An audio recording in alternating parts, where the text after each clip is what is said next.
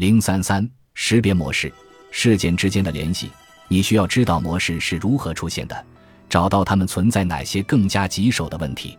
我们希望你的自我评估尽可能准确，所以让我们看一看城堡居民妮娜、乡村居民杰西卡和介于城堡和乡村模式之间的艾米身上出现的一些常见的模式和症结。妮娜，典型的城堡模式。作为一个典型的城堡居民，妮娜的自动驾驶习惯。完美主义和焦虑最小化倾向让我们最初很难进入他的身心之车，并找到他的情感习惯模式。在他早期提交的表格中，他很难将自己的想法、脑海中的画面和假设与此时此刻的事实区分开来。他常常要么空着想法这一组成部分的内容，要么写下类似“没关系”或“我不在乎”之类的话。典型的城堡模式最小化思维。但这些不是与他所经历的焦虑有关的想法，他显然很在意，否则他就不会感到焦虑了。直到他完成了几个仪表板之后，他才开始更清楚地看到自己的模式。如表四点二，每当妮娜面对新的或不可预测的事情时，她就会感到紧张。妮娜一开始便没有注意，她试图将焦虑最小化的思维习惯，实际上掩盖了其他可能的假设。如果你能够与城堡居民妮娜产生共鸣，那么当你意识到自己的想法时，要留意是否会陷入假设之地。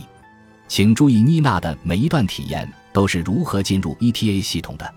他会把我不知道该怎么做和我会失败的的预测等同起来，这些想法自然加剧了他的焦虑。在过去，妮娜曾有过向父母求助却让他感到窒息的经历，对他来说。还存在一个潜在的假设，即直接寻求帮助不是一种有效的选择，靠自己一直是唯一的解决办法。他会陷入困境，因为他越是焦虑，就越会加倍追求完美。在考虑其他替代解决方案时，他的思维也就越不灵活、开放。到了这一阶段，他会直接进入自闭状态。实际上，他并没有去向别人寻求他所需的帮助。下面的图四点一显示了他身心之车上名为“不确定性”的乘客处于他 ETA 反应系统的核心位置。他的一段想法导致了更多的焦虑，而抑制情绪、进入自闭状态让他缺乏自己真正需要的支持。暂停，你能与妮娜产生共鸣吗？对自身表现的完美主义期望有时会导致你效率更低，或阻碍你想出创造性的解决方法吗？想法 vs 事实，在你的第一个仪表板练习中，你是否能够分析出想法、脑海中的画面、想法、预测、假设、记忆、你的大脑讲述的故事和事实之间的差异？你需要记住的一点是，你不是在试图判断你的想法或记忆是否真实，你只是在培养自己意识到想法并不是事实的能力，而情况有时可能会变得更复杂。暂停。选择一个身边的物体，用手感受它的全貌，然后在你的笔记本中描述你在感受这个物体时所产生的体验。你是否在笔记本中写下了书桌或书之类的东西，还是你写下了有关其纹理、边缘、硬度等的直接体验？当我要求客户用手感知沙发或桌子时，他们会说他们能感觉到这些东西的材质，但这真的是你触摸物体时的感受吗？你是怎么知道的？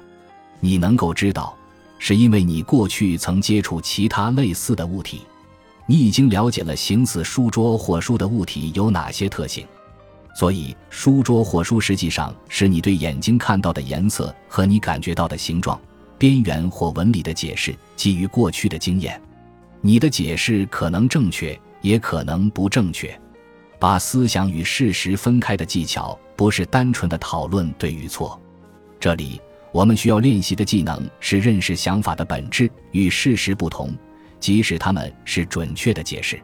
仪表板表格中的事实应该是你在当前时刻通过直接体验感知到的任何事情，或者是每个人都能够达成共识的任务、事件、时间、地点，而不是原因。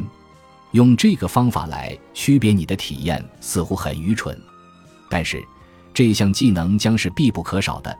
你需要用这种方式将你的思想与直接体验分离开来，这能为你打开一个将其他解释纳入考虑范围的空间。